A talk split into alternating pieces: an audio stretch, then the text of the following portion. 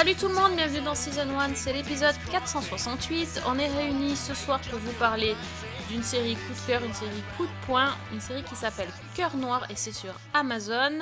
Donc euh, je vous présente à ma droite euh, Caporal Le Train au rapport. Je suis sûr qu'en plus, elle est, elle est contente parce qu'elle l'a préparé depuis une semaine, ce lancement. Mais, mais, mais non, pas du tout monsieur. Et si vous continuez, vous allez aller au mitard? Non mais oh, Ah, ben, J'irai au mitard, pas de souci. Par contre, un sous le cagnard de, de l'Irak, c'est un peu chaud quand même. Donc, euh, ça va être chaud. C'est ça ça. va être chaud patate. voilà. Et mon bras droit, Fanny. Salut Fanny. Salut Sophie, euh, salut Alex et salut tout le monde. Voilà, au moins Ah ouais, Fanny, donc, elle, est, euh, elle, est dans, elle est dans le thème, c'est la War, Machi- Ah la war Machine, euh, elle est bien dans le Fanny, thème de la guerre. Fanny, c'est le bras droit. On n'est pas dans le cliché du tout. Fanny, le bras droit et moi au mitard. Quoi. Bra- Bravo. Bah oui, Alors moi, tu vois, je t'aurais bien vu en sniper.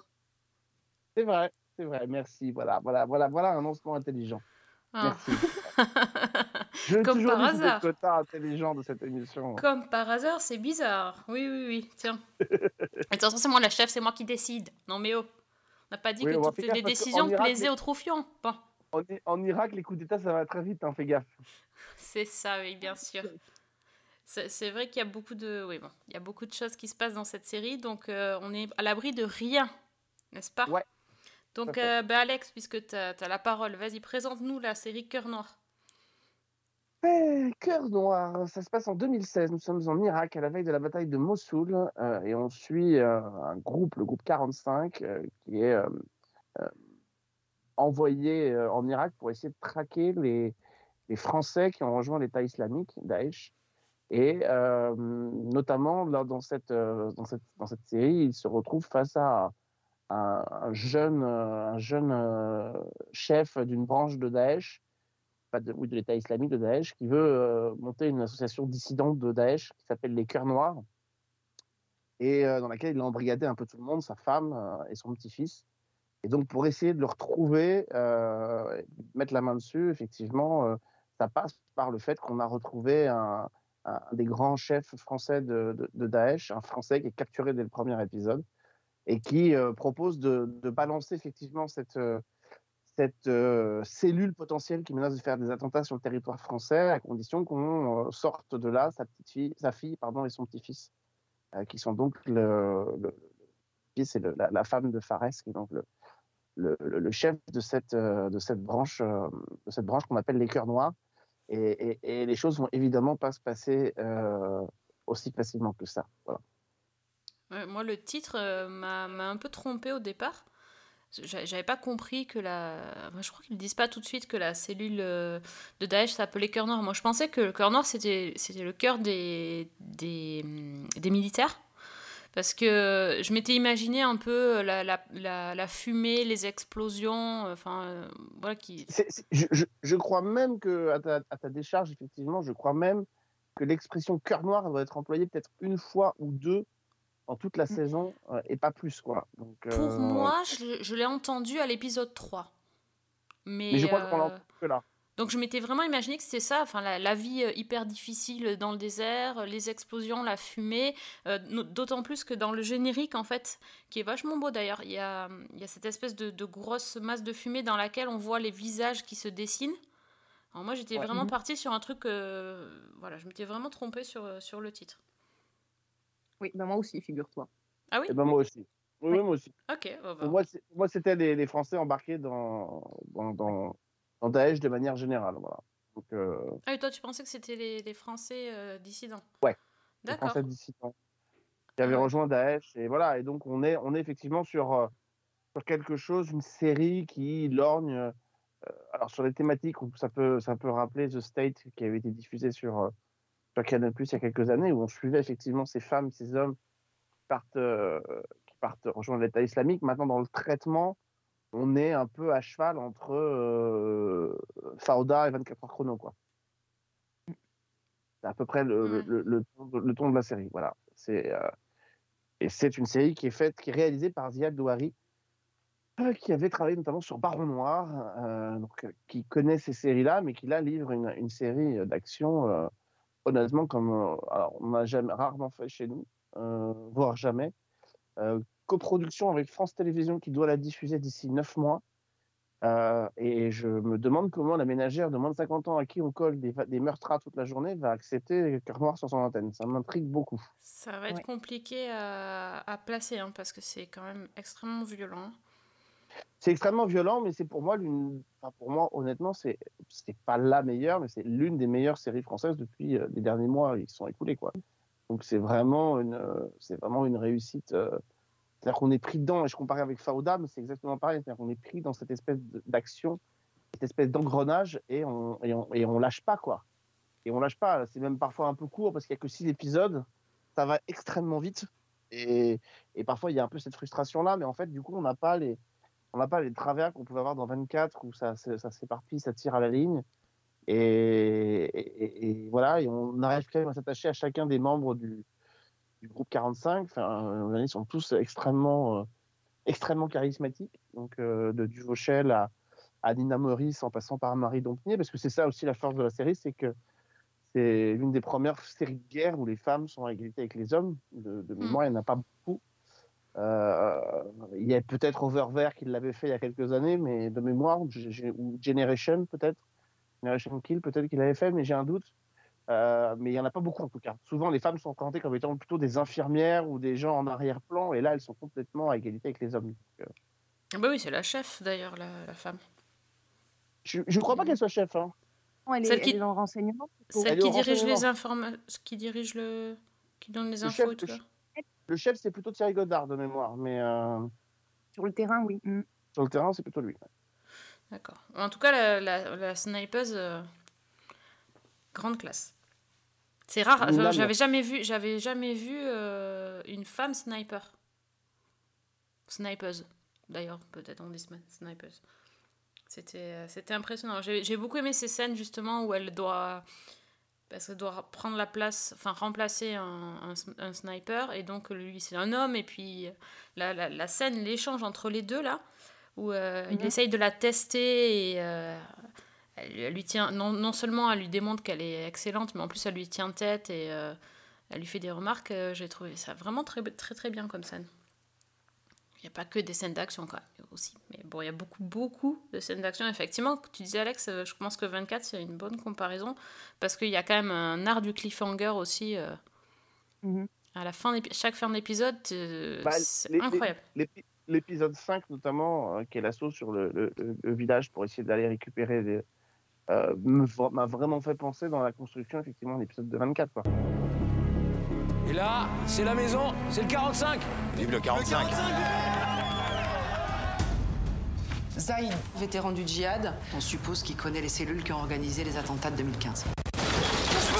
Je suis français. Si tu travailles avec nous, on peut finir ce pourquoi tu es venu. Sauver ton petit-fils Yanis et Salwa, ta fille. C'est ça le deal. que j'ai trouvé euh, extrêmement euh, intéressant et prenant dans cette série, c'est ben, un peu ce que tu disais, Alex, c'est qu'on est dans six épisodes. Euh, c'est court, c'est rapide. Euh, en même temps, les épisodes font quand même 50 et quelques minutes et on s'ennuie pas une seule seconde parce qu'il y a un côté qui est extrêmement immersif. Il y a beaucoup de scènes d'action, on est vraiment dedans et en même temps, euh, effectivement, il y a cette construction des personnages. Et j'ai trouvé qu'en six épisodes, arriver à ce qu'on s'attache à eux, à leur donner une vraie personnalité, des vraies caractéristiques, ça montrait que la série était vraiment magnifiquement écrite. Parce qu'il faut quelques scènes pour brosser les personnages à grands traits et que après l'approfondissement se fait sans qu'on s'en rende compte en fait. C'est quelque chose de très difficile, c'est-à-dire qu'il faut à la fois préserver cette espèce de, ligne d'action euh, qui, est, revendiquée comme telle, hein, proposer vraiment de l'action pure euh, avec des vraies scènes qui. On sent qu'il y a des moyens qui ont été mis, euh, il y a un vrai budget. À aucun moment on ressent effectivement un effort particulier et en même temps donner corps à ces personnages, en tout cas suffisamment corps pour qu'on puisse, euh, pour qu'on puisse trembler pour eux et, et, et, et on sait qu'en même temps on va devoir aller droit au but parce qu'il n'y a que six épisodes. Euh, mais, mais chaque épisode sont construits et j'ai trouvé par exemple que euh, voilà ce, ce, ce, djihadiste qui est arrêté et qui sert de toile de fond euh, euh, un peu à la blacklist euh, C'est pour ça, essayer exactement. de, de donner des, des- des garanties. euh, c'est un, un des fidèles euh, comédien d'Olivier Marchal. C'est un- il, il est formidable. Enfin, il a un charisme de dingue euh, euh, et il remplit très bien la, il remplit très bien la chose. Et, et même le, le- le chef des cœurs noirs, quand même, euh, ce qui est quand même dingue, c'est qu'on arrive à en faire un, un- un redoutable lieutenant. Alors, on sait que c'est Daesh, on sait que c'est, qu'ils sont potentiellement très dangereux, mais enfin, on le voit quasiment pas non plus, quoi. Et pourtant, malgré ça, euh, on, en a fait une menace qui est, euh, qui est sensible. Euh, enfin, ça, c'est jusqu'à ce que son beau-père rentre en compte, rentre en, en action dans le, cin- dans le sixième épisode. Euh, et là, euh, c'est assez, euh, c'est assez, euh, il y a un renversement qui est assez intéressant, quoi. Moi, il y a une comparaison que j'ai faite, euh, forcément, avec une autre série française qui s'appelait Sentinelle, qui est sortie, Oui. je crois, l'année dernière sur OCS et qui, Oui. bah, qui a un petit peu le, le même point de départ, sauf que là, on est au Mali et que bah, on suit euh, une, une unité qui est déployée dans le cadre de l'opération Barkhane et où il y a un petit peu bah, les mêmes thèmes et le même traitement. Mais pour le coup, si je, je fais la comparaison, je trouve que dans Cœur Noir, il y a ce côté beaucoup plus immersif. Et justement, ce que tu disais, on sent moins l'effort pour donner corps au personnage et pour nous embarquer là-dedans. Ouais. Sentinelle, enfin, ça tirait beaucoup plus à la corde, c'est-à-dire qu'on sentait que enfin, il- le, le- le rythme, le rythme, il y, a, il y a un épisode de plus seulement, il y en a sept euh, dans Ouais. Sentinelle, et pourtant on avait vraiment l'impression que ça traînait, quoi. Enfin, moi j'avais ce sentiment-là, et c'était très particulier. Enfin, euh, j'ai bien aimé parce que c'était très bien fait. C'est Frédéric Krivine qui a réalisé ça. Enfin voilà, c'est Jean-Philippe Amard du Village Français. Enfin, c'est des gens qui savent, qui connaissent ce genre de, de- de fiction-là, mais, mais pour autant, alors à, à des charges, hein, euh, c'est pas la le même point de départ dans le sens où c'est pas le même objectif. Cœur Noir, ils, a- ils assument de vouloir faire une série d'actions. C'est pour ça que je le rapproche d'un Fauda, par exemple, qui, euh, qui avait cette ambition-là aussi de proposer quelque chose de très, de très rythmé, de très, de très enlevé. Euh, Sentinelle, ils avaient vraiment, il y, a, il y a cette volonté de faire effectivement quelque chose qui couvre un corps expéditionnaire et en même temps quelque chose qui est un peu politique. Donc, euh, Oui, totalement. l'aspect politique est un peu plus marginal dans, euh, dans, dans Cœur Noir. C'est pas pour ça qu'on vient voir la série, quoi. Mais en même temps, c'est cohérent aussi avec le côté immersif parce que je ne pense pas que les considérations politiques soient ce qui passe euh, par la tête des soldats au moment où ils sont déployés sur le terrain et en pleine action. Donc, euh, Ouais, il y a- un autre, je trouve qu'il y a un autre pendant, un autre penchant, un rapprochement qu'on peut faire, c'est avec, euh, alors paradoxalement, parce que les séries sont très différentes, mais euh, il y a aussi parfois un peu de, de- du sel de, de, de engrenage, c'est-à-dire euh, cette espèce Oui. de moment où il faut euh, prendre le temps d'observer, d'attendre. Euh, alors ça le fait de manière moins poussée parce qu'Engrenage, ils avaient souvent 12 épisodes et qu'ils pouvaient prendre le temps. C'était... Mais il y a ce moment où on se pose, euh, on se pose vraiment dans, pour, pour surveiller, pour euh, poser une embuscade. Je dis l'épisode 5, euh, qui, est, qui est pour moi l'un des meilleurs de la saison, dans ce petit village au fin fond de l'Irak, c'est un cas d'école parce qu'on les voit, ils prennent le temps, ils vont s'installer, ils observent, ils attendent très longtemps, ils attendent la nuit tombée. Il n'y a pas beaucoup d'action, quoi. Donc c'est, c'est, assez intéressant. Mais on voit que c'est une tendance de fond parce que je suis en train de découvrir une série qui va arriver bientôt sur, euh, sur Canal qui s'appelle BRI. euh, et, qui traite effectivement de cette euh, brigade de recherche et d'intervention qui s'intéresse là à une guerre des gangs dans, dans, Paris. Et c'est vrai qu'on on sent qu'il y a cette volonté de monter un peu en puissance avec des séries qui sont à la fois avec une toile de fond un peu réaliste et en même temps assumer aussi des scènes, des scènes d'action qui vont permettre aux spectateurs de, de, passer quand même un, entre guillemets un bon moment, même si effectivement les sujets sont très, sont très, sont très complexes. Ouais, bah, dès le début, tu sais de toute façon que tu vas, ça va être difficile à, à voir et à regarder. euh, Enfin, même moi, j'ai trouvé que le petit, euh, le petit panneau là au départ où on t'explique que les gars sont là, mais qu'en fait euh, officiellement il n'y a pas de Français en Irak et que tout ce qu'ils vont faire c'est enfin, on va pas être reconnu, etc. Tu te dis, oh là là, mais tout ce qui arrive, en fait, euh, enfin, s'il meurt, personne ne sera au courant. Enfin, c'est, ça m'a mis un stress direct et euh, j'ai pas, euh, j'ai pas beaucoup euh, déstressé durant les épisodes, en fait. J'ai pas tout à fait fini, moi, parce que je trouve que c'est extrêmement intense. La, la, la, la scène dans le premier, je crois que c'est dans, dans le tout premier épisode, la scène avec les, les grenades, ça ça m'a alors ça m'a soufflé, ça m'a ça m'a vraiment terrifié et en plus euh, le fait qu'il y ait le débriefing derrière. Donc c'est c'est une histoire qui traîne sur plusieurs enfin forcément qu'il y a des conséquences mais le débriefing sans cesse où tu vois que les les soldats se refont euh, se refont le film en plus ils doivent ils doivent tout réexpliquer ce qui s'est passé etc. c'est c'est vraiment difficile à oublier cette scène. hein. Oui, non, mais c'est normal, mais faut juste expliquer aux gens qui nous écoutent, qui l'auraient peut-être pas forcément vu, mais enfin, grosso modo, il s'agit d'aller exfiltrer la, fille, euh, la fille de, chef, cet ancien chef qui a été capturé au début de l'épisode 1, euh, juste avant que les avions américains dé- déboulent sur euh, Mossoul et frappent. Et donc, ils arrivent à la sortie d'un tunnel, ils doivent rentrer dans un tunnel, et donc, ils rentrent dans ce tunnel, sauf qu'ils tombent dans un piège. Et là, il y a des grenades qui les soufflent de partout. Et, l'un des membres du groupe 45, euh, qui est d'ailleurs l'un des héros, je me souviens plus du nom de ce comédien, mais qui est l'un des visages de la série Les Invisibles les, sur France 2, euh, eh bien, euh, perd sa jambe dans, dans- dans l'opération. surtout que ça arrive à un personnage euh, important. euh, on est, on est habitué dans les séries qu'il y ait des, y ait des gens euh, qui meurent ou qui soient blessés, mais en général, c'est pas forcément un personnage. euh, Bah, c'est des secondaires, quoi. Il est celui qui doit normalement, en principe, remplacer Nicolas Duvauchel, qui doit rentrer, euh, qui a fini sa mission, et qui doit ouais. rentrer en France. Il doit rentrer chez lui, sa femme va accoucher. Et donc, du coup, il est obligé de rester sur place et il est entraîné dans l'action, euh, comme un, encore une fois, hein, les comparaisons, mais encore un Jack Bauer qui est sans ça. arrêt ramené. euh, Bah, c'est un peu ça, hein, terrain. c'est, c'est ça, c'est le Jack Bauer qui veut partir à la retraite et qu'on, appelle parce qu'il n'y a que lui qui peut sau- sauver le truc, et ben là, c'est, c'est lui aussi, quoi. Surtout que ce qu'on découvre dans la saison, c'est qu'effectivement, ces cœurs noirs préparent que cinq attentats simultanés sur le territoire français et que donc on a intérêt effectivement à les, à les déloger. Moi, je sais pas comment, honnêtement, je, je sais pas comment tu, je comprends pourquoi tu, es en suspens, mais je sais pas comment tu fais parce que moi, quand j'ai eu mis le pied dans, dans le cœur noir, j'ai pas pu attendre très longtemps pour continuer parce que c'est tellement addictif. Euh, et, et quand je suis tombé en plus sur le, alors j'ai dit cinquième est incroyable, mais le sixième est quand même dingue aussi. Euh, effectivement, où euh, il faut et on retrouve là aussi d'autres thématiques. Je comparais avec Blacklist tout à l'heure, mais c'est un peu ça aussi. Et que d'un seul coup, il faut accepter de lâcher dans la nature ce prisonnier qu'on a arrêté parce que lui seul peut essayer de peut-être ramener, euh, ramener celui qui est plus dangereux encore au-dessus de lui. Et on le lâche dans Mossoul euh, avec tous les risques que ça implique Oh là là. pour mener, pour mener, je dois dire, un cliffhanger que moi, euh, je n'avais pas vu venir. Donc, euh, Ah, génial. non, enfin, je sais pas toi, Fanny, mais moi, je l'avais pas. Je, je pense que j'étais tellement euh, pris dans, dans l'étau, comme Sophie le disait, mais pris dans l'étau de tout ce qui se passe, que j'avais même pas pensé à réfléchir à ce qui pouvait arriver. Exactement, c'est la même chose. C'est-à-dire que a posteriori, euh, oui, je pense qu'on aurait pu évident. penser. Quand on est dedans, on- on n'analyse pas et on se laisse vraiment porter. Et Ouais. c'est pour moi, c'est une des grandes forces de la série et c'est vraiment ce qui, ce qui m'a soufflé. Quoi. Et j'étais comme toi, j'ai pas attendu longtemps avant d'enchaîner les épisodes. Alors que je pensais effectivement, euh, quand j'ai fini le premier, je me suis dit, bon, c'est lourd, je vais attendre un petit peu. Mais je n'ai pas pu parce que j'avais vraiment envie de savoir ce qui se passait et de, et de continuer. Et alors, euh, ça monte en puissance, quoi.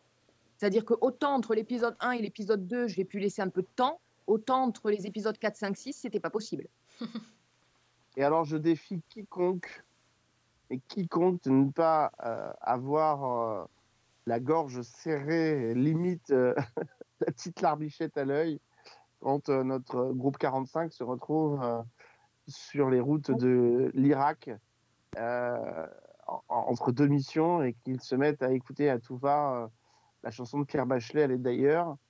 Euh, cette séquence, elle est, elle est magnifiquement filmée par euh, Ziad Doueri qui le filme. euh, Donc ils sont, en fait, c'est le, le correspondant kurde qui travaille avec eux, qui écoute dans son petit casque une chanson, une vieille chanson de variété française euh, de, de Michel, de Pierre, de Pierre Bachelet. Elle est d'ailleurs. Euh, il est avec Nina Meurice qui lui demande ce qu'elle écoute. Euh, il, lui répond. Euh, ils s'amusent à l'écouter ensemble. Puis d'un seul coup, elle décide de le faire passer la musique sur tous les commutateurs. Et donc, vous avez euh, les deux voitures qui roulent à tout, à tout berzingue sur les routes sablées de, des déserts irakiens. Et derrière, vous avez la musique. Elle est d'ailleurs de Pierre Bachelet. Toute l'équipe qui chante cette chanson. C'est un moment, c'est un moment. Même là, ils ont réussi à sortir un moment de poésie, ce qui est quand même dingue. Et je trouve que ce moment, je sais pas ce que toi t'en as pensé, Fanny, moi c'est un moment que j'ai trouvé absolument bouleversant, quoi. Tout à fait. Et c'est tellement inattendu et c'est tellement une, une pause, une respiration dans tout ce qu'on vit autour. C'est une séquence qui est extrêmement forte et qui, est, enfin, qui moi, m'a vraiment beaucoup touchée aussi. Ouais, c'est un des grands moments de la série, je trouve. Je trouve. C'est-à-dire que et pourtant, elle, elle est complètement à contre-courant du reste, mais c'est pour moi un des grands moments de la série et, et je pense que ça a dû marquer effectivement les comédiens quand ils l'ont tourné parce que c'est incroyable ce moment-là. Et en plus de ça, ça donne corps à une, chanson. Moi, j'aime beaucoup la variété française, donc euh, je connaissais cette chanson qui est, très belle, mais enfin, c'est pas faire offense que de dire que malheureusement, Pierre Bachelet n'est pas l'acteur le plus branchou du monde. Euh, et pourtant, bah, euh, en, en le mettant dans ce cadre-là, à ce moment-là, il transforme cette chanson et il en fait quelque chose avec une charge symbolique est incroyable. Ouais, hein, C'est pas forcément quelque chose que tu attendais à entendre dans une série, c'est sûr. Ah bah du Pierre Bachelet, non, je te non, confirme. je te- ouais, je t'avoue que là. Tu la connais cette chanson-là, toi aussi, Sophie? Tu non, pas du tout. Non, pas du tout. Tu la connais pas? Mais non Bon, Je suis sûr que t'es- mais tu, parce que tu l'as vu l'épisode? Non. Ah, tu l'as pas vu? Euh, Et moi, je suis tombé en esclavage de ce sourire, de ce visage. Ah Et si, je lui dis, emmène-moi. Bah voilà, si, si. Bah, c'est cette chanson-là. Donc, D'accord. Imagine ça, euh, toute la troupe qui chante ça à, à tout va. euh, Un coup, un coup c'est eux qui chantent, un coup c'est Bachelet qui te passe dessus. Enfin, ça donne un moment qui est, euh, qui est incroyable, quoi. Je crois que c'est Ouais. l'épisode 4 de mémoire. Ah, je suis au milieu. Oui, non, mais je suis au milieu de l'épisode 4. Donc, euh, ah, mais, mais voilà, c'est un vrai. Et Ziad Duré a déjà confirmé qu'il y avait une saison 2. Donc, euh, Malheureusement. heureusement. heureusement, c'était pas possible parce que là, franchement, c'est tout le monde aurait détesté Prime Video d'arrêter la série à ce moment-là, quoi.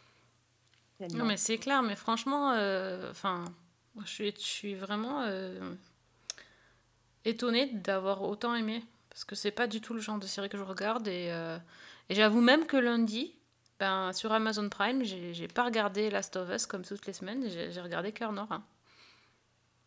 Ah oui. Donc, euh, voilà. Donc, avec cette phrase jouer. incroyable, et c'est pas du spoil, avec cette phrase incroyable en fin de saison, voilà, maintenant on va pouvoir parler. C'est magique. Franchement, la saison qui se termine là-dessus, c'est juste euh, incroyable. Franchement, allez-y parce que euh, bah, c'est, euh, il y a quand même des chances peut-être qu'il y ait un montage qui soit fait. J'ai un peu peur pour France, pour France 2. Euh, J'espère pas, mais j'ai un peu peur. Donc, allez-y sur Prime Video parce qu'il faut la voir dans son intégralité. Ça, c'est vraiment une des. Enfin voilà, avec les papillons noirs, c'est une des séries qui m'a vraiment, euh, en, en fiction française, qui m'a vraiment bluffé cette année, quoi.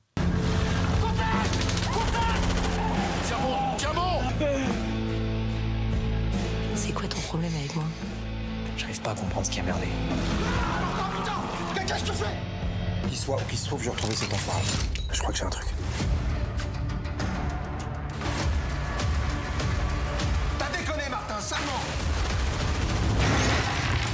Jamais dû y aller On, ben, on attend vos retours, mais euh, voilà, vous avez vu qu'on a tous aimé, donc euh, n'ayez pas peur, allez-y. Donc sur Amazon. Ok, bah, je vous propose de passer au bloc-notes. Alors est-ce qu'on reste dans l'ambiance euh, grave et sérieuse ou est-ce que vous avez trouvé euh, des trucs fun à regarder euh, dernièrement? Fanny? Euh, bah, moi, je suis plutôt dans le fun, en fait, et c'est bah, c'est un petit peu inattendu. Euh, je voulais quand même parler d'une série qui, bah, qui fait pas mal parler euh, d'elle, c'est Tulsa King sur euh, Paramount+. Donc la série avec Sylvester Stallone, je pense que c'est difficile d'y échapper. Même moi, dans mon petit village, j'ai des, trois, des 4 par 3 de Sylvester Stallone qui me regardent quand je sors de chez moi. Donc C'est vrai? voilà. Ah oui, carrément. Donc ça, ça fait son petit effet quand même. Donc c'est une série qui était quand même, je pense, très attendue euh, pour le, nom de la tête d'affiche. Euh, c'est une série qui a été créée en plus pour les amateurs de séries par Taylor Sheridan, donc le, euh, showrunner de Yellowstone, qui fait quand même, qui, fait des séries qui, font pas mal parler et qui ont beaucoup de succès, et qui est en train de bâtir mine de rien son petit empire avec Paramount. Et, donc voilà, donc Tulsa King, c'est quoi? Bah, C'est l'histoire de Dwight Manfredi, donc, qui est joué par Sylvester Stallone, qui est euh, un capot de la mafia italo-américaine de New York et qui a passé 25 ans en prison pour un meurtre. Euh, et au cours de ces 25 ans, il a perdu le contact avec euh, sa famille, donc avec sa fille notamment, Tina, et surtout, il n'a jamais balancé ses associés. Et donc, lorsqu'il est libéré, ben, il, s'attend finalement à retrouver sa place au sein de la famille. Sauf qu'entre-temps, les choses ont changé et que ben, le, le boss de la famille avec qui, dont il était assez proche est malade, diminué et a laissé un peu le contrôle à son fils, euh, Chicky Invernizzi. qui, euh, ben, avec, euh, avec ses, ses- proches à lui, juge que Dwight est plus encombrant qu'autre chose.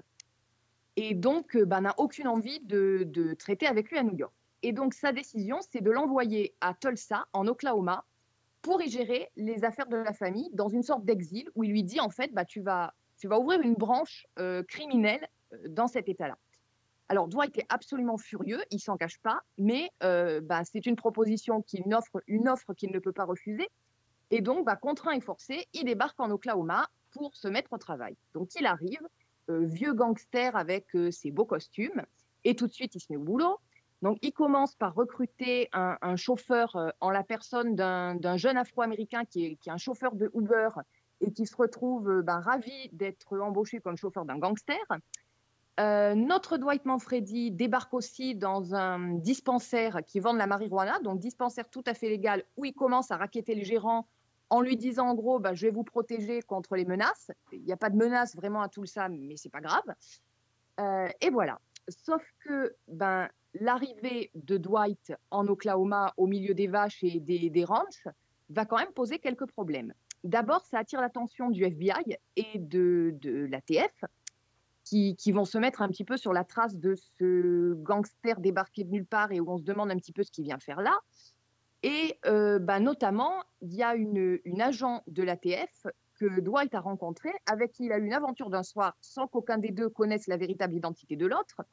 Et bah, cette femme va se retrouver impliquée dans l'enquête et va entretenir une relation, on va dire, assez ambiguë avec lui. Et puis en même temps, euh, ben, dans l'Oklahoma, il y a un gang de bikers euh, suprémacistes qui se finance avec le trafic de drogue et qui n'est pas forcément ravi non plus de voir débarquer ce type-là qui, va rogner un petit peu sur leur part de marché. Et donc voilà, donc on va suivre euh, euh, ce personnage à mesure qu'il essaie de bâtir son empire criminel, donc après 25 ans passés en tôle, où il est au début en tout cas complètement déconnecté de, de tout ce qui est euh, modernité, nouvelles technologies, etc. Il n'a pas de téléphone portable, il n'a pas de carte bleue, il doit repasser son permis, etc. Et euh, bah, Dwight, c'est un peu vraiment le gangster old school, comme je disais, avec ses beaux costumes, etc. Et qui débarque dans cet état qui est à milieu du New York qu'il a connu, mais qui débarque exactement comme si c'était New York. Et moi, bah, j'ai été assez surprise par le ton de la série, en fait. Sur le pitch, j'avais pensé à une autre série, évidemment, je pense comme beaucoup de gens, à Lilyhammer, euh, qui mettait en scène Steven Van Zandt, qui était, bah, qui, qui était un, mafieux euh, nord-américain qui se retrouvait exfiltré par le FBI et qui atterrissait en Norvège, où bah, là aussi il recommençait euh, ses magouilles et il recommençait à bâtir un petit peu un empire criminel. Mais là, en l'occurrence, j'avais pas pensé retrouver le même ton euh, humoristique. Et en fait, Tulsa King, c'est vraiment, j'ai trouvé un espèce de jeu d'équilibre tout le temps entre une série humoristique, une série de gangsters, un drama par moment, notamment dans les relations de Dwight avec sa fille, parce qu'il va essayer de renouer avec sa fille qui est devenue adulte et qui ne veut plus rien avoir à faire avec lui. Et tout ça mélangé, euh, très honnêtement, au départ, je me suis dit que ça n'allait pas fonctionner. Et puis finalement, bah, je disais que c'était une série de Taylor Sheridan et je pense que ça joue beaucoup parce que ce type-là, je trouve qu'il a une capacité dans la plupart de ses séries à prendre plusieurs genres, à les développer de manière très classique, mais à réussir à faire un mélange qui n'est pas forcément évident au départ et qui fonctionne complètement. Et là, ben, dans, dans Tulsa King, c'est ce que j'ai trouvé. C'est-à-dire qu'en permanence, dans tous les épisodes, il y a le petit côté gangster, il y a la petite touche d'humour, il y a le côté un peu plus touchant, un peu plus émouvant, il y a la tension qui monte, il y a des scènes d'action, parce qu'il y a beaucoup de, scènes de bagarre et où on tire un peu à tout va. Euh, et tout fonctionne, tout est équilibré. J'ai eu l'impression que je ne sortais jamais d'un genre pour entrer dans un autre. Et bah, ça a été une surprise pour moi parce que au départ, j'étais un petit peu perplexe, on va dire. Et au bout des neuf épisodes, bah, je me suis dit que c'était vraiment une, série, alors qui n'est peut-être pas ce qu'on en attendait, mais qui est extrêmement efficace, qui fonctionne très bien. Et alors, en plus de ça, euh, je pense qu'elle elle tient debout par elle-même, déjà, au niveau du scénario, au niveau de la réalisation, etc. Mais euh, il y a Sylvester Stallone. Et de façon assez symptomatique, quand j'en parle un peu autour de moi, c'est très fréquent que les gens commencent à me parler de cette série en disant Je ne suis pas fan de Sylvester Stallone à la base, mais. Et c'est exactement ça. C'est-à-dire que cette acteur, euh, je pense qu'on a tous une image de Sylvester Stallone, qu'on l'aime ou qu'on l'aime pas. Et dans ce rôle-là, mais il est absolument irrésistible. Alors, je pense que le personnage a vraiment été écrit pour lui, mais il se glisse dans la peau de ce, de ce vieux mafieux qui, qui fait son retour au milieu de la jeune génération. Il le fait de manière, euh, moi j'ai trouvé absolument magnifique. Il est brillant quand c'est euh, dans les réparties un peu plus cyniques ou dans le côté un peu plus humoristique. Alors lui, c'est vrai qu'il est beaucoup dans le sarcasme et dans un côté pince sans rire, mais ça fonctionne. Il est excellent euh, dans le côté mafieux euh, et dans le côté émotion aussi. Et vraiment, moi, c'est un acteur euh, que je connaissais surtout par sa réputation. J'étais pas, j'ai pas forcément suivi tous ses films et toute sa carrière. Et là, j'ai l'impression de le redécouvrir. Et vraiment, euh, rien que pour le voir lui, ça vaut le coup de, de regarder Tulsa King. Donc voilà, c'est c'est sur Paramount. Il y a neuf épisodes. Je pense que c'est la diffusion hebdomadaire. Et enfin voilà, donc euh, je crois que ça vaut vraiment le coup de jeter un œil à cette série. I kept my mouth shut for 25 years. I don't know what you're expecting. Now that you're back, I'm expecting adequate compensation. Tulsa, What's Tulsa? I want you to go there. The horse race, the springboard mile. There's nobody doing nothing. You can do whatever you want. Not exactly the welcome I was expecting. Il y a, on a une idée de si ça sera diffusé sur une autre plateforme que Paramount Plus ou, euh, ou pas? Pas du Euh, tout. pour l'instant, euh, enfin, par, je, je c'est pas tellement dans l'intérêt de Paramount Plus de, euh, enfin, c'est quand même l'une de leurs grosses séries d'appels avec euh, les, les sagas Yellowstone, avec euh, 1923 et tout ça, avec Wolfpack euh, de Sarah Michelle Gellar, etc. C'est absolument pas dans leur intérêt, à mon avis, de, de, de- ou de, négocier une deuxième fenêtre de diffusion ailleurs pour l'instant, euh, voire de, voire de, même s'il y en avait une, de l'annoncer. Pour l'instant, c'est pas dans leur intérêt. L'appel, il est vers moi pour m'abonner à Paramount Plus alors. Bah, ça me donne alors, moi, sacrément envie. Moi, je pense très sincèrement, euh, je n'ai pas encore, j'ai pas encore eu le temps de l'avoir, mais je pense très sincèrement que globalement, euh, globalement, la, la, la, la, la programmation et le line-up de Paramount Plus, même s'il va demander effectivement à être à s'étoffer encore au fil des mois, je trouve que c'est un, un, un positionnement qui est intéressant, qui est vraiment très intéressant. En termes de films, comme en termes de séries, ils ont quand même un line-up qui, est- qui est assez dingue. Là, ils viennent d'annoncer euh, l'arrivée pour le mois d'avril de Sin City avec Michael J. Fox en intégralité qui va être diffusé euh, sur Paramount+. Euh, on l'a déjà souligné, ils ont Cheers et Frasier qui est diffusé. Ils ont, euh, euh, ils ont là, ils ont euh, Tulsa King. Ils ont, euh, les- à mon avis, incessamment sous peu, ils vont récupérer tout Yellowstone puisque Salto va s'arrêter. Euh, donc, euh, et, et- et même sur la part, ils ont les séries Star Trek. Pour les gens qui aiment ça, c'est quand même assez intéressant. Ils ont, euh, ils ont tout South Park. Enfin, ils ont quand même un, un line-up qui est intéressant. Je trouve qu'il qui se rapproche pour moi un peu plus de ce que fait Prime Video que ce que fait Mhm. Netflix. C'est-à-dire qu'ils ont vraiment un positionnement. Alors, c'est les, les- les films de leur catalogue et les séries de leur catalogue, mais ils ont un, ils ont un, un- un- un line-up qui est vraiment intéressant, qui est, qui est, qui est assez pointu euh, et qui est assez qualitatif. Donc, euh, on retrouve pas que des grands films, mais il y a quand même beaucoup de choses qui sont très bien. Moi, quand je regarde et que je farfouille dedans, je, je, je- je trouve toujours quelque chose à regarder et ça, c'est vraiment, euh, c'est vraiment plaisant, quoi. Ils ont même CSI Vegas qui, pour l'instant, est diffusé nulle part. Enfin, euh, Ah ont oui, lancé là, les international aussi. très bon argument aussi. Ouais, non, mais voilà, ils ont, ils ont un très très beau line-up et moi je pense que euh, il, il va commencer à, vu le nombre de plateformes, il va commencer à falloir réfléchir en termes de positionnement et ligne éditoriale de plateforme. Que pour ça, Paramount Plus, pour moi, c'est un, investissement où vous- n'aurez pas trop à vous poser de questions, savoir si vous aimez ce qu'il y a dessus, vous ne serez pas déçu par le line-up de cette, euh, de cette plateforme. Et j'en profite pour dire que, ben, encore un grand merci, Alex, parce que je regarde tous les soirs un épisode de Frasier. Et tous les soirs, merci d'en avoir parlé, parce que je ne sais pas si j'aurais relancé euh, la série et je me régale. Elle est en Mais train de dire qu'elle pense à toi tous les soirs quand même. Je trouve, Bah ça, ouais, je bah, trouve ça beau. C'est beau. Et moi, je me suis mis à regarder aussi Cheers. euh, Mhm. et, je me, et je me régale aussi parce que, alors, c'est un, un- un- un- un niveau d'humour qui est à peu près semblable, mais, euh, mais euh, c'est vraiment, enfin, c'est vraiment plaisant. Ted Danson, il est absolument, euh, il est absolument génial dedans. Euh, dans un épisode que je viens de voir, il est face à, à Fred Dreyer. Alors, je ne sais pas si ce nom, ça vous dit Ah bah quelque oui. chose. Eric Hunter. Quand même. Euh, et, et- et pour l'anecdote, c'est lui qui était envisagé pour être à la place de Ted Danson dans Cheers. Euh, au départ, il avait été envisagé à un moment donné, il avait été casté, puis il n'a pas été pris. Et en fait, il joue le rôle d'un présentateur d'émissions sportives euh, qui, qui est un peu, ring- un peu ringard et, et qui veut juste se servir de l'ancienne popularité de, de, de Ted Danson dans, dans- en tant que sportif dans la série pour faire une petite interview au rabais parce qu'il n'a pas pu avoir John McEnroe. Mais mais, c'est drôle, c'est enfin, voilà, un humour assez, assez accessible à tout le monde. Euh, Je, je, l'ai déjà dit ici, mais encore une fois, euh, à la différence peut-être de Steinfeld ou d'autres séries de la même époque, euh, 80-90, qui sont parfois peut-être un peu plus, euh, plus pointus. Frasier et Cheers, c'est accessible à tout le monde. Donc euh, voilà. Et Sin City qui arrive euh, avec Michael J. Fox, euh, puis Charlie Sheen, euh, c'est quand même des séries qui sont, euh, qui sont aussi très très drôles et que je conseille. Vous imaginez quand vous avez ces trois intégrales de séries sur, euh, sur une plateforme, c'est en sitcom, c'est quand même intéressant. Ouais, c'est clair. Non, mais c'est sûr. C'est sûr, je suis d'accord avec toi. Bon, mais moi, en attendant, quand même, je vais vous, euh, vous recommander un truc sur Netflix parce que bon, on Ah, reste. euh, hein, faut rentabiliser Ah, parce que. elle est tradie. Traditionnel.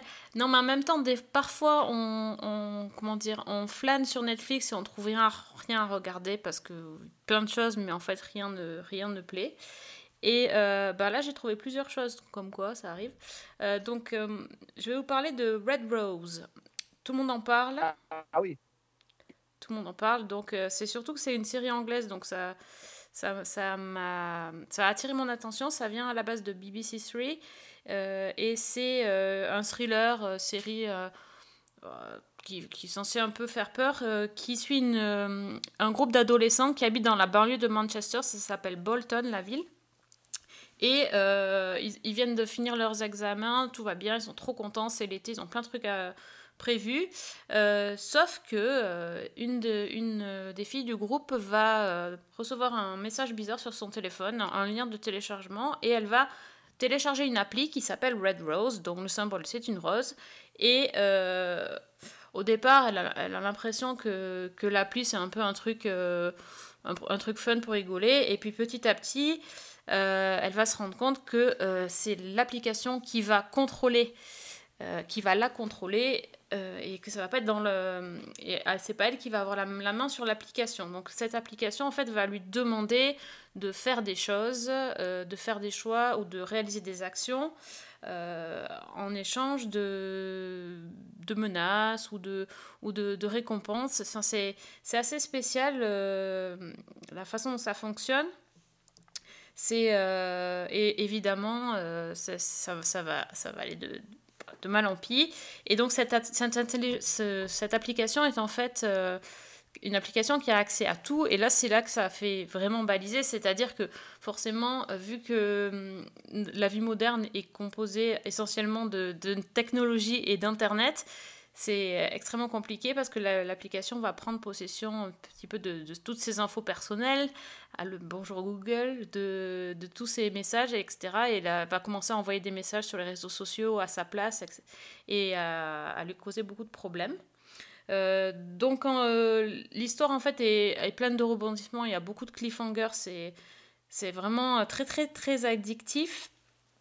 Et, euh, et on va suivre ensuite les d'autres euh, d'autres ados du groupe qui euh, qui eux aussi vont se poser des questions sur cette euh, sur cette appli et essayer de voir qui est derrière.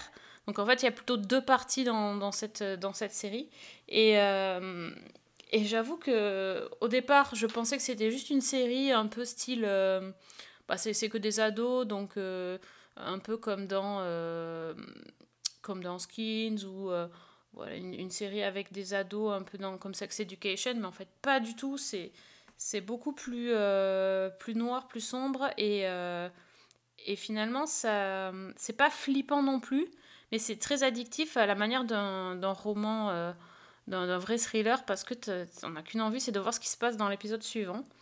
Et, et bon après, voilà, c'est parfois c'est un peu c'est un peu cousu de fil blanc, c'est-à-dire qu'il y a certains rebondissements qu'on voit un peu venir, mais c'est pas tout le temps. Donc ça, ça je l'ai trouvé très appréciable parce que c'est vrai qu'il y a énormément de rebondissements. Donc euh, au bout d'un moment, on arrive quand même à être surpris. Et euh, c'est aussi euh, une histoire sur les réseaux sociaux, la manipulation, le, le slut shaming. les... enfin, il il y a plein de choses assez, assez intéressantes derrière. C'est pas, c'est pas juste un truc qui fait flipper. Et j'ai beaucoup aimé ce groupe de, de, de jeunes aussi. Les algorithmes de plateforme, enfin voilà. Ouais, voilà, tout ça, tout ça, enfin, exactement.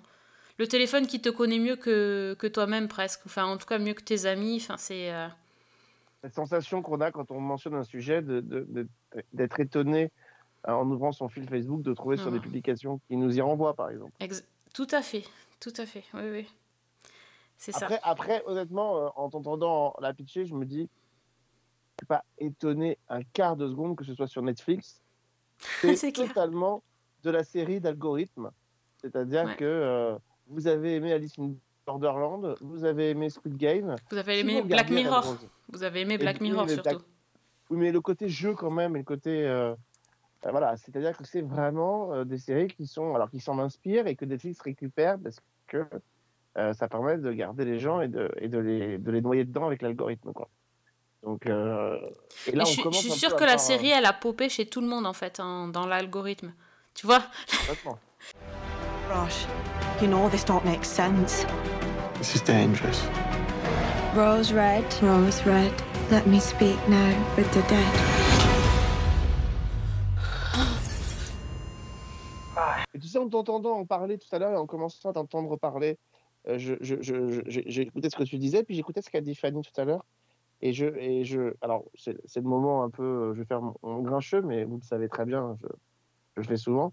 Euh, on, a, avec vos deux exemples de séries, on a les deux manières de concevoir la télévision finalement aujourd'hui.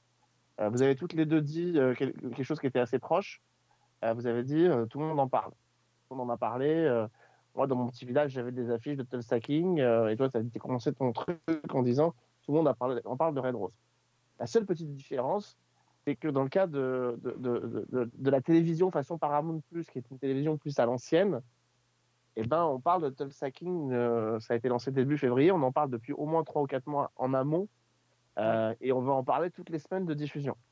Euh, Red Rose va rejoindre la longue liste de séries Netflix dont, entre guillemets, tout le monde parle, mais qui au bout de 4 jours sera oublié. Ouais, ça, ça, je suis tout Euh, à fait d'accord. C'est vraiment le la- plaisir, c'est le plaisir immédiat là. C'est-à-dire que Oui, c'est fait- fait pour. c'est consommé, hein, mais euh, Et c'est fait pour. Et moi, je savais que je suis, je suis plus sensible, même si effectivement le pitch de Red Rose en tant que tel me, peut me plaire et peut me donner envie de me plonger dedans en tant que tel, mais je suis plus sensible à cette télévision façon Tulsa King, Paramount Plus, où en fait bah, tout est construit pour que bah, le truc dure très longtemps. Moi, je le vois très bien. J'ai fait un tout petit article sur le site de Vel pour dire quand on pourra voir en France euh, Tulsa King. Euh, ça fait des semaines qu'ils trustent les, les, pages les plus lues parce que voilà. Euh, je pense que je fais la même chose pour une série Netflix. Peut-être que quatre, allez, quelques-uns, peut-être qu'on va se poser la question, mais très rarement.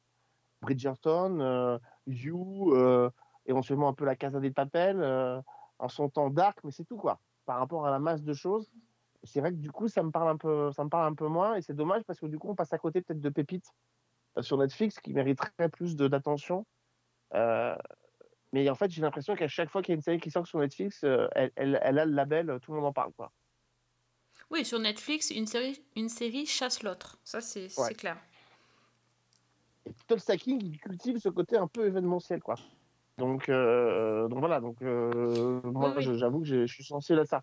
Et je pense que d'ailleurs, c'est Oui. plutôt dans cette direction-là qu'on va tendre à revenir, parce qu'on voit que les plateformes continuent de le faire euh, et, et- et s'y remettent de plus en plus. Non, mais bien sûr, après, Tulsa King a une tête d'affiche énormissime.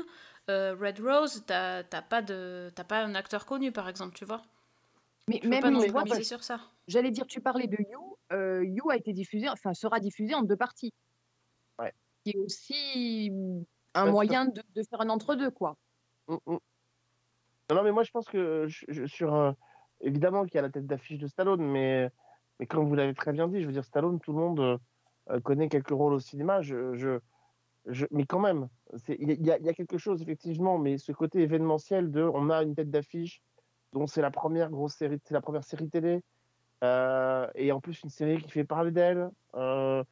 il y, y a tous les arguments, mais ça aurait pu aussi s'arrêter là, quoi. Et en fait, c'est une série qui a fait parler d'elle en amont avec une com très réussie et fait parler d'elle pendant la diffusion à chaque épisode euh, parce que parce que les gens se mettent à la découvrir et que, la et que la hype ne retombe pas.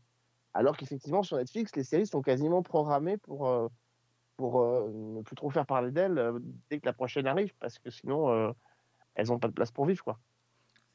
C'est clair. En attendant, voilà, c'est c'est quand même une bonne surprise. Moi, je m'attendais à avoir euh, une série euh, avec des ados euh, un peu euh, voilà, un peu agaçantes et franchement, j'ai trouvé ça euh, bien foutu et avec un, groupe d'ados intéressant, bien construit, des personnalités différentes de ce qu'on a l'habitude de voir et, quelques rebondissements sympas. Donc voilà, c'est pas à jeter du tout. moi, je trouve ça très bien. Mais effectivement, voilà, vite consommé, ça sera certainement vite oublié. Ça, je suis d'accord. Moi, j'ai un petit objet sériel non identifié à vous proposer qui va arriver. Alors, euh, je pense que ça va arriver dans, quelques semaines. Euh, je, voudrais vous en, je voudrais vous en toucher deux mots. Alors, je ne peux pas vous en dire beaucoup plus parce que pour l'instant, j'ai vu honnêtement qu'un seul épisode. Il y a cinq épisodes de, 50, mi- de 40 minutes qui vont arriver. Ça s'appelle Caro Nostra, pardon. Euh, pour filer la, filiation avec euh, mais c'est à peu près tout ce que ça va faire. C'est une jolie histoire de famille. Je pense que ça, ça va vous plaire. Euh, on va suivre le destin d'une famille qui débarque, euh, qui débarque de Serbie en France. On va avoir Vadim, euh, qui est plutôt discret. Il a une, il a une sœur qui est Antigone, qui est plutôt rebelle. Et ils vont faire leur entrée à la fac à Paris. Ils vivent dans la même maison que le- leur père et leur grand-mère, qui tiennent tous les deux un restaurant à Paris. Et donc tout se passe bien. Et c'est vrai que Vadim va tomber amoureux de la belle, va tomber amoureux d'une jeune femme, d'une belle Yasmine. Ah, j'ai oublié de vous dire. En fait, euh, c'est pas une famille comme les autres. C'est des ogres. oui, c'est des ogres. Et en fait, ils, ils- ils ont tendance à vouloir bouffer un peu tout ce qui passe. Et la séquence d'ouverture, c'est une séquence, je vous la cite comme ça parce qu'elle renvoie un peu à Buffy aussi. On va suivre la petite Antigo- la, la jeune Antigone qui court toute seule dans le dans le dans un bois euh, et d'un seul coup, elle est euh, elle est rattrapée par un type qui lui saute dessus et qui veut la et qui veut la et qui veut la violer et qui donc veut lui forcer à lui faire une euh, une fellation. Sauf que évidemment à ce moment-là, la jolie et jeune Antigone rebelle avec sa mèche blanche se transforme en, en ogre et en ogresse et lui et lui arrache littéralement cette partie qui lui servait à attaquer les jeunes filles dans le, dans le bois de Boulogne. Et, euh, et donc, euh, bah, ils vont récupérer le gars euh, qui va pas très bien, et puis ils vont le transformer en une espèce de petit ragoût qu'ils vont pouvoir manger, euh, qu'ils vont pouvoir manger. Et en fait, c'est cette histoire-là, c'est comment on fait pour vivre avec cette condition-là euh, quand on tombe amoureux d'une jeune femme. euh, et c'est le cas d'Antigone, qui est aussi une jeune femme de son époque lesbienne et qui va tomber amoureuse d'une jeune femme, mais qui est appétissante dans tous les sens du terme, à la fois physiquement, mais aussi dans, le- dans le fait de et et à ce moment-là débarquent aussi de Serbie sur leurs traces des gens qui sont bien décidés à les retrouver, puisque euh, une jeune femme entend visiblement se venger de cette famille, puisque euh, elle a perdu un être cher qui euh, a fini dans le dans la gamelle de, de notre famille d'ogres. Donc c'est pas traité à la façon Shrek. euh, vraiment, je, je le dis parce que ça pourrait prêter à rire. C'est pas du tout traité à la façon Shrek avec des ogres gentils comme ça. C'est vraiment traité sur un ton horrifique. Euh, on est plus dans le conte, dans, l'ogre façon euh, macabre tel qu'on l'a eu dans les contes et qui, faisait, qui faisait peur à tout le monde. Euh, Il y a une violence qui est assumée. C'est interdit au moins de 12 ans. C'est une série française proposée sur France TV Slash. Donc, une, une plateforme qui vraiment nous propose plein de choses extrêmement intéressantes et diversifiées. Et, et voilà, pour l'instant, je n'ai vu qu'un seul épisode, mais c'est vrai que c'est un vrai ovni euh, et que ça mérite vraiment d'être découvert quand ça va arriver parce que c'est vraiment quelque chose de très, très, très différent de ce qu'on a l'habitude de voir. Et euh, en cinq épisodes, alors ça paraît court comme ça, comme on disait tout à l'heure sur Cœur Noir, mais cinq épisodes de 40 minutes pour, découvrir cette famille. Euh, voilà, c'est une série qui a un soin particulier qui est fait à la, réalisation, à l'esthétique, qui sont quasiment même filmés. Ça aurait pu être une famille de vampires, en vrai, ça aurait été un peu pareil, ils sont un peu filmés de la même façon. Euh, enfin voilà, ça, vaut le coup de, découvrir. Je pense que c'est une série qui va. euh, Il n'y aura pas de. Il n'y aura pas de juste milieu dans les goûts qu'on va ressentir. Ce sera où on déteste, où on va, on va beaucoup aimer. Mais en tout cas, c'est vraiment une proposition singulière comme c'est le faire euh, Flash depuis quelques temps avec euh, plein de séries géniales. Je pense à Russ, à Cher Tendre, à. J'en ai d'autres en tête, mais je ne sais plus lesquelles. Mais mon Dieu, il y en a eu plein cette année qui ont été très, très intéressantes. Euh, voilà, et là, ce sera la prochaine Caro Nostra qui doit arriver euh, bientôt sur Slash. Donc, Ouais, ouais, ça a l'air. ça a l'air marrant. Moi, je, je, ouais, je, je- j'achète les ogres. Et c'est vraiment, Donc, enfin, la euh, transformation, vous verrez, la transformation physique fait, fait vraiment penser à la transformation des vampires dans Buffy, quoi. Enfin, je, on est vraiment dans ce registre-là, c'est-à-dire que ils sont, euh, ils ont des physiques assez, euh, alors ils sont très sombres. Ils ont le frère et la sœur ont la mèche blanche dans les cheveux, etc. ou grise. Mais, euh, mais quand ils se transforment en, en ogre, euh, bah euh, voilà, c'est, euh, c'est, c'est, ça, ça va pas quoi. C'est, ils se transforment comme les vampires dans Buffy, ouais, vraiment pas, pas, une, pas, pas les vampires dans True Blood, un peu plus esthétisés dans Twilight, mais vraiment les vampires dans Buffy où ils sont vraiment pas beaux quoi. Ok. Fanny, t'as une reco? Euh, ouais, moi je vais faire dans le plus tradi, le plus, le plus classique, et je vais retourner sur Netflix. Euh, J'ai regardé une série italienne qui s'appelle La Legge di Lydia Poet, donc en français Lydia fait sa loi. Euh, Il y a six épisodes de 45 minutes, et donc série italienne, comme je l'ai dit, qui est librement inspirée d'une histoire vraie, alors très librement. Euh, en l'occurrence, c'est l'histoire de la première femme en Italie à être devenue avocate donc la Lydia poète du titre, qui est jouée par Mathilde De Angelis, que certains d'entre nous ont vu dans la série Doc. Euh, donc on est à la fin des années 1800, début 1900, et euh, bah, Lydia a étudié le droit, elle rêve d'exercer la profession d'avocate et elle s'inscrit au barreau de Turin. Le problème, c'est que bah, c'est la première femme à effectuer cette démarche et bah, au tribunal, euh, on n'est pas vraiment enclin à accepter cette idée. En gros, les juges considèrent que les femmes, ce sont des petits êtres sensibles, très émotifs. Donc, euh, pour les affaires criminelles, ça va poser un peu de problème. Euh, que le droit, bah, c'est quand même assez compliqué et que bah, une femme avocate, euh, c'est pas possible. Et donc, un arrêt de la Cour d'appel de Turin va invalider l'inscription de Lydia au registre des avocats. Et elle, eh ben, elle va pas renoncer, elle va lancer un recours en appel et tout en préparant son recours, bah, elle va se faire employer dans le cabinet d'avocat de son frère Enrico en tant qu'assistante. Et elle va l'aider à traiter différentes affaires qui vont lui être confiées, alors généralement des affaires de meurtre. Elle va enquêter aux côtés d'un journaliste et elle va se rendre au tribunal pour, pour aider son frère à plaider aux grandes dames des juges. Et donc il y a six épisodes, six enquêtes. C'est donc en fait une enquête par épisode, c'est très un procédural classique. C'est une série d'époque, évidemment, avec des costumes qui sont absolument sublimes et les décors qui vont avec. Ça, c'est vraiment un truc qui m'a. On est vraiment dedans. C'est très bien réalisé, c'est très beau. Il y a un côté, on sent qu'il joue un peu sur cette ambiance euh, euh, Bridgerton, euh, enfin toutes ces séries qui, ont du succès sur Netflix. Et euh, ben, en même temps, les enquêtes sont bien menées, c'est très sympathique, c'est très classique à suivre, mais c'est agréable, c'est sympa comme tout. Ce qui est très fort aussi, c'est que ça nous emmène dans divers milieux. On a le milieu de la prostitution, le milieu de l'occultisme, le milieu de l'opium, euh, évidemment les grandes familles euh, de Turin qui ont parfois beaucoup de choses à cacher. Et en fait, c'est, je trouve que c'est une série qui est plaisante, qui est très efficace. Euh, si on aime le genre, les enquêtes de Murdoch, une série aussi dont tu avais parlé, Sophie, Miss Scarlet and the Duke, Oui. je trouve qu'on est vraiment dans cette ambiance-là. Et en fait, moi, je, finalement, je suis assez ambivalente par rapport à cette série parce que j'ai bien aimé. J'ai beaucoup aimé le personnage de Lydia avec euh, bah, son côté briseuse de règles parce qu'on a le côté pionnier qui s'élève finalement contre le, machisme du monde de la loi en Italie, contre les conventions de l'époque. On la voit, il y a toute une scène qui est assez drôle et où elle essaie d'apprendre à faire du vélo euh, toute seule parce que personne de dans sa famille veut lui apprendre. Et donc, pour être indépendante, pour pouvoir se déplacer, elle essaie de faire du vélo et c'est assez compliqué. On a aussi en arrière-plan bah, toute la pression familiale parce que bah, sa mère, notamment, voudrait bien qu'elle se marie. Sauf que Lydia re- repousse absolument tous les prétendants parce qu'elle ne veut pas les épouser et parce qu'elle ne veut pas se marier tout court. Et donc, en fait, il y a tout ça qui fait bah, une série qui est sympathique, qui, qui fonctionne bien.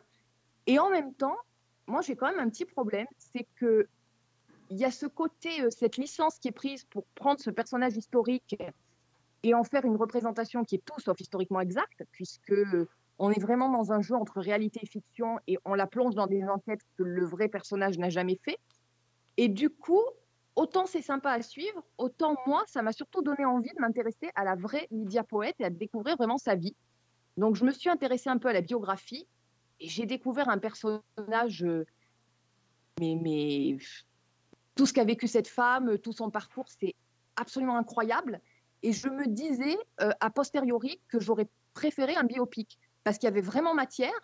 Et à la limite, euh, je, je pense que la série aurait été aussi intéressante si on n'avait pas pris ce personnage historique-là, si on avait inventé complètement quelque chose un peu à la euh, Enola Holmes, dans un sens, et si on avait fait à côté un biopic. Donc je suis... C'est une série que j'ai bien aimée, mais qui m'a surtout ouvert une certaine frustration, parce que bah, j'aurais adoré voir un vrai biopic de ce personnage-là, de tout ce qu'elle a vécu, euh, la façon dont elle s'est battue pour, euh, bah, pour devenir avocate, dont elle s'est, elle s'est fait rejeter par les tribunaux, elle a fait recours sur recours. Euh, c'est une femme aussi qui, bah, qui, a été infirmière pour la Croix-Rouge pendant la Première Guerre mondiale, qui s'est battue pour le, les droits des enfants et pour les droits de, des prisonniers, notamment. Donc c'est vraiment tout un parcours qui est absolument fascinant et qui a peine effleuré du coup dans la série où on est plutôt sur des enquêtes bien foutues mais classique, et, où finalement, euh, bah, ça se regarde, mais pour moi, il y avait vraiment matière à faire quelque chose d'autre avec euh, le personnage de l'India Poète. Donc, euh, si vous avez envie d'une série légère, un petit procédural sympa, ça se regarde vraiment de façon très agréable. Mais voilà, quoi, je, je suis un peu frustrée. Ah mince. Ah ouais, écoute, moi j'avais très envie de la voir, j'ai pas, j'ai pas encore eu le temps, mais effectivement elle était dans mes suggestions euh, Netflix aussi, je pense que c'est à cause de Miss Scarlett. Euh, je, regarderai quand même, je pense, ça va me plaire. Euh, voilà. Mais, mais dommage quand même la petite frustration là. Ouais, bah en soi c'est un excellent divertissement, mais enfin voilà, moi je... Mm. Quand je vois ce, ce personnage-là, quand je vois sa vie, je me dis mais pourquoi avoir ajouté des enquêtes au milieu quoi? Maître poète. Oui. Poète Lydia. La Cour approuve le recours à l'encontre de Mademoiselle Poète et déclare nulle et non avenue son inscription à l'ordre des avocats de la ville de Turin. Ralliée du barreau de Turin parce qu'elle est une femme. Tu deviens célèbre, ma tante. Hum, mais tristement célèbre. Deux recommandations Netflix. Bien. Bon. Et toi, euh, Alex, t'as une autre reco? Oui, alors je voudrais juste d'abord rappeler que euh, euh dans, une semaine ou dans 15 jours, j'ai un gros doute. Mais enfin, il y a une série qui va arriver dont je vous ai déjà parlé euh, plusieurs fois, qui arrive enfin sur TF1. Elle était pour l'instant diffusée sur euh, Salto, ce qui est Prométhée, euh, et qui est la, on va dire un peu la première série vraiment fantastique assumée de TF1 sur une jeune fille qui est retrouvée, jeune ado de, 20, de 18 ans, qui est retrouvée en pleine forêt. Elle est nue, elle, elle semble avoir fui quelque part. et elle, elle, a des, elle a des visions en fait de plusieurs jeunes filles qui ont disparu depuis quelque temps dans la région. Et elle se euh, elle a des visions de ces jeunes filles là et elle ne sait pas pourquoi elle comprend pas pourquoi. Donc euh, euh, on veut s'en servir. On pense qu'elle a peut-être échappé à un tueur en série et qu'elle a rencontré ces jeunes filles là et rapidement on va se rendre compte qu'en fait Prométhée bah, est, un petit peu autre chose et un petit peu différente. Et elle va surtout développer des pouvoirs assez étranges des pouvoirs surnaturels qui lui viennent d'on ne sait et c'est qu'on découvrira dans la série. Je ne vous en dis pas plus, je vous en ai déjà parlé. Moi, c'est une série qui m'a beaucoup plu. C'est une vraie proposition euh, d'une série. Euh, donc, Prométhée, euh, avec euh, Fantine Nadjuin, qui est une jeune fille qu'on avait. Euh, qui, c'est le premier grand rôle, mais elle est entourée d'acteurs confirmés. C'est vraiment du genre, c'est vraiment du fantastique. et ça part vraiment dans une direction assez inattendu pour une série sur TF1. Donc je vous invite vraiment à la découvrir. Il y a six épisodes pour cette première saison. Et il faut absolument qu'il y ait beaucoup de succès parce que euh, c'est comme ça que la série va pouvoir être, euh, être renouvelée, puisque oui, euh, elle, elle se termine sur un gros cliffhanger là aussi qui promet quelque chose d'assez d'assez sympathique pour la saison 2. T'es blessé T'as mal quelque part? C'est pas possible qu'elle ait rien. Promettez, nous dis pas tout. Elle est amnésique, c'est normal. Il y a tout un tas de raisons de mentir. Comment t'expliques qu'elle soit sortie indemne de l'accident Je veux juste comprendre. Euh, ça arrive, alors je dis une bêtise, d'ailleurs, c'est pas la semaine prochaine, mais ça arrive euh, le- autour du 17, je crois. 17, euh, c'est le 17 mars, puisqu'entre les deux, il y aura, euh, il y aura Safe, qui est diffusé avec Michael C. Hall et, euh, et Audrey Fleurot, qui est diffusé de jeudi soir sur euh, TF1. Donc ça arrive le 17, 17 mars sur D'accord. TF1. Il faut vraiment la voir. Ah bah oui, on regardera. Ça va me plaire. Ça s'appelle. Prométhée. Prométhée. Et, puis, et si vous avez aimé euh, euh, Vortex au début du mois de, au début du mois de, de l'année, eh bien, euh, TF1 propose un peu son Vortex à elle aussi. Décidément, la thématique du voyage dans le temps, euh, sans séduire les chaînes, et ça veut dire aussi un peu du genre qui arrive. Là, ça s'appelle Avenir. Ça débarque bah, peut-être là au moment où vous allez voir euh, écouter ce podcast. Euh, alors, c'est l'équipe qui avait donné naissance à, Soda qui s'est retrouvée. Donc, c'est Frank Belloc d'un côté, Dave Cohen et puis euh, Kev Adams dans le rôle titre. Kev Adams joue le rôle d'un jeune homme euh, un peu un glandeur, ce qui fait très bien en fait. Hein. Kev Adams, c'est des rôles qu'il tient depuis très longtemps, y compris notamment dans Soda. Là, il joue un, pauvre type qui a a un meilleur pote qui est coursier. Il vit avec sa sœur qui est Alice David, hein, la jeune femme qu'on avait découverte dans, dans la série de Ken Kojandi, euh, Bref, euh, qui est une jeune femme qui, depuis euh, qu'elle est enfant, euh, a fini en fauteuil roulant suite à un accident. Lui, c'est un pauvre type, vendeur euh, d'électroménager qui se fait insulter et, et rabrouer par tous ses collègues.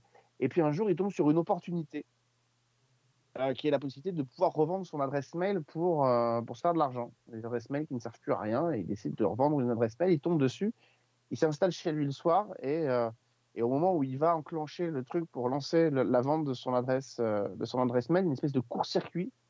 Et d'un seul coup, il se, met à discuter avec quelqu'un au, bout de par, mail interposé et il se rend compte qu'il est en train de se parler à lui-même, mais quand il avait 11 ans.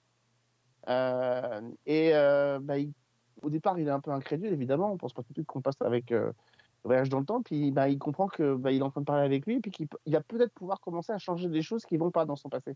Et notamment, son envie, ce serait d'empêcher l'accident de, de sa sœur. Sauf qu'évidemment, si vous avez vu évidemment toutes les séries de voyage dans le temps, et notamment Vortex, bah, vous savez que quand vous changez quelque chose dans le passé, eh ben, l'effet papillon peut être, euh, peut être assez dévastateur et donc entraîner des conséquences dramatiques ou pas d'ailleurs, mais en tout cas, euh, bah, voilà, vous êtes en couple avec quelqu'un, et puis bah, vous changez quelque chose qui n'a rien à voir, et puis bah, votre couple peut euh, s'envoyer valser à, à droite, à gauche. Ce qui est intéressant effectivement ici, c'est que euh, on avait commencé à la regarder avec notre ami Fred, hein, qui n'est pas avec nous, mais on, était un peu, on va pas se mentir, on était un peu déboussolé par le début. Euh, on se disait, ouais, putain, c'est l'humour un peu potache de, de Kev Adams, de Soda. Honnêtement, c'est pas tellement notre cam, quoi. Et en fait, je pense que cette partie-là est délibérée. Le premier épisode, il est fait justement pour capter les gens qui ont euh, aimé Kev Adams, qui aiment Kev Adams, qui aiment Soda, qui aiment cet univers-là. Pour les emporter avec eux en leur proposant une partie qui est vraiment du pur Kev Adams et du pur Soda. Et puis on les emmène dans une autre direction. Et j'avoue qu'à partir du moment où ils nous prennent et nous emmènent dans une autre direction, alors l'univers est radicalement différent de celui de Vortex, on est dans quelque chose qui est beaucoup moins sombre, mais en même temps il y a des choses qui sont très intéressantes parce que la séquence d'ouverture de la série, du tout premier épisode, c'est euh, le personnage de Kev Adams, mais quand il a 11 ans, qui débarque dans le cabinet de son psy, un flingue à la main, et qui le braque sur son psy. Et on se dit qu'a priori, il faut tenir compte de cette scène d'intro parce que la série va forcément partir dans cette direction-là et va nous emmener dans quelque chose qui peut être un peu différent que les premières scènes qui peuvent un peu nous, re- rebrouer. Et effectivement, pour avoir vu à ce stade-là deux épisodes, ça part dans une direction qui est intéressante parce que visiblement, chaque épisode fonctionne. Alors, à l'intérieur de cette grande histoire, chaque épisode fonctionne un peu comme une formule où, à la fin de chaque épisode, il a changé ou pas quelque chose, et avec potentiellement les conséquences pour la suite. Euh, je dis une bêtise, euh, il doit vouloir reséduire la fille avec qui il était, mais qu'il a perdu à cause de ses bêtises. Euh, et ben en fait, elle va avoir son enterrement. Je vous- C'est un petit spoil, mais enfin c'est c'est vraiment pas grand chose. Elle fait son enterrement de vie de jeune fille. Elle est fan de K-pop, donc elle part avec sa copine, sauf que lui, évidemment, la K-pop et la- le coréen, il connaît pas. Donc il doit essayer de convaincre son lui de quand il a 11 ans de prendre des cours de coréen quand il a 11 ans pour que ça ait des répercussions sur lui aujourd'hui. oui. pour pouvoir...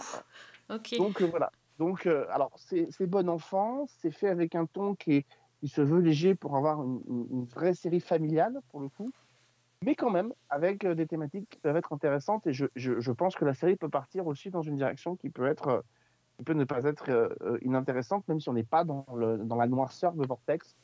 Mais voilà, en tout cas, c'est une vraie proposition, une nouvelle proposition que fait TF1. Je ne vous dis pas pour l'instant si vraiment ça vaut le coup de se jeter dessus et tout, parce que j'en ai vu que deux. Mais c'est vrai qu'on a constaté, Fred est d'accord avec moi, euh, on en a parlé tout à l'heure, que effectivement ça montait un peu en puissance et que le deuxième épisode était bien mieux, plus maîtrisé, plus réussi. Euh, donc voilà, donc ça commence le 27 février prochain, deux épisodes tous les lundis soirs. Ça s'appelle Avenir. Euh, et Ah, Avenir, en un ou deux mots Avenir. Avenir en deux mots, en un seul mot, pardon, euh, qui peut s'écrire de deux manières différentes. La série s'appelle Avenir, le mot Avenir. Et sinon, ça peut s'écrire aussi avec le arrobase venir, euh, Mm. qui est le nom de la société que euh, l'une des versions de- du personnage de Kev Adams possède dans la série à un moment donné. Je comprends rien à ton histoire là. T'envoies un mail à ton ancienne adresse? Oui, sauf que là, il y a un gamin de 11 ans qui me répond. C'est quoi ces conneries? Elliot Martin, 11 ans, même adresse mail que moi quand j'avais 11 ans. Olivia, tu surveilles ton frère. Il faut se méfier des gens qui te parlent sur Internet. Je suis toi dans 20 ans. Elliot du futur. J'ai vraiment besoin de toi. Il faut que tu fasses quelque chose de très important pour nous. Voilà, c'est une proposition, je vous invite vraiment à la découvrir. Bah oui, et puis c'est principe- super de se dire qu'il y a de plus en plus de séries différentes de séries policières. Moi, je, je, suis- je suis contente. Et vraiment avoir en tête que euh, quand vous regardez le premier épisode, gardez en tête Ouais. la première scène de ce gamin de 11 ans et, euh, et accepter que voilà, il y ait 25 minutes à passer, 20 minutes à passer dans le premier épisode où on est vraiment dans l'univers de Kev Adams. Euh, et j'ai compris effectivement en voyant le deuxième épisode que c'était peut-être fait exprès justement pour ne pour entraîner finalement ce public-là vers, vers quelque chose d'autre. Et, et- et je dois dire que je suis pas fanat de Kev Adams dans sa partie comique. Par contre, je trouve qu'il n'est pas inintéressant comme comédien quand il touche un peu plus au drama. Donc, euh, donc voilà, ça vaut, ça vaut le coup. Ah bah écoute, on, y- on y jettera un œil attentif. Hein. Ouais. Très bien, merci beaucoup pour la reco. Bon, Je bref, c'est très très varié finalement. hein. On, on est Très, encore très du- varié. sur du grand, euh, du grand grand écart dans cette émission. C'est clair. Euh, bah, je pense qu'il est temps de, de terminer notre mission euh, sur cet épisode-là. Donc, euh, globalement, on vous conseille plus que vivement de regarder Cœur Noir sur Amazon. Là, je pense Oui. que vraiment, vous allez prendre une claque, mais c'est une claque euh, qui se qui s'apprécie. Voilà, parce que vous allez avoir plein de choses à, à voir, à ressentir, et, euh, et pas que de l'action, mais en tout cas, l'action est vraiment euh, très très belle, de belles belles scènes d'action. Et puis pour le bloc-notes, faites votre choix, et dites-nous ce qui vous plaît. Euh, et, et on vous attend donc sur les réseaux sociaux pour discuter avec nous. Donc sur Twitter, Alexandre. Le train. Oui, d'accord. Alexandre Le Train, ok. Voilà. Ok. Fanny Et la loi des séries. aussi. Fanny Fanny L. Allegra. ok, et Season 1 avec un 1. Euh, N'oubliez pas que vous pouvez aussi euh, nous euh, laisser des messages sur Facebook et écouter nos anciens numéros sur iTunes, SoundCloud, Spotify et sur le site de notre ami Fred qui regarde donc euh, Kev Adams, euh, les chroniques de Cliffhanger Co. Fred, tu vas, tu vas être tagué euh, Kev Adams maintenant, c'est fini. Euh, en, en tout cas, merci de nous avoir écoutés, merci d'être toujours présent et on vous donne rendez-vous la semaine prochaine pour un nouveau numéro de Season 1. Bonne semaine Bonne série. Et bonne série.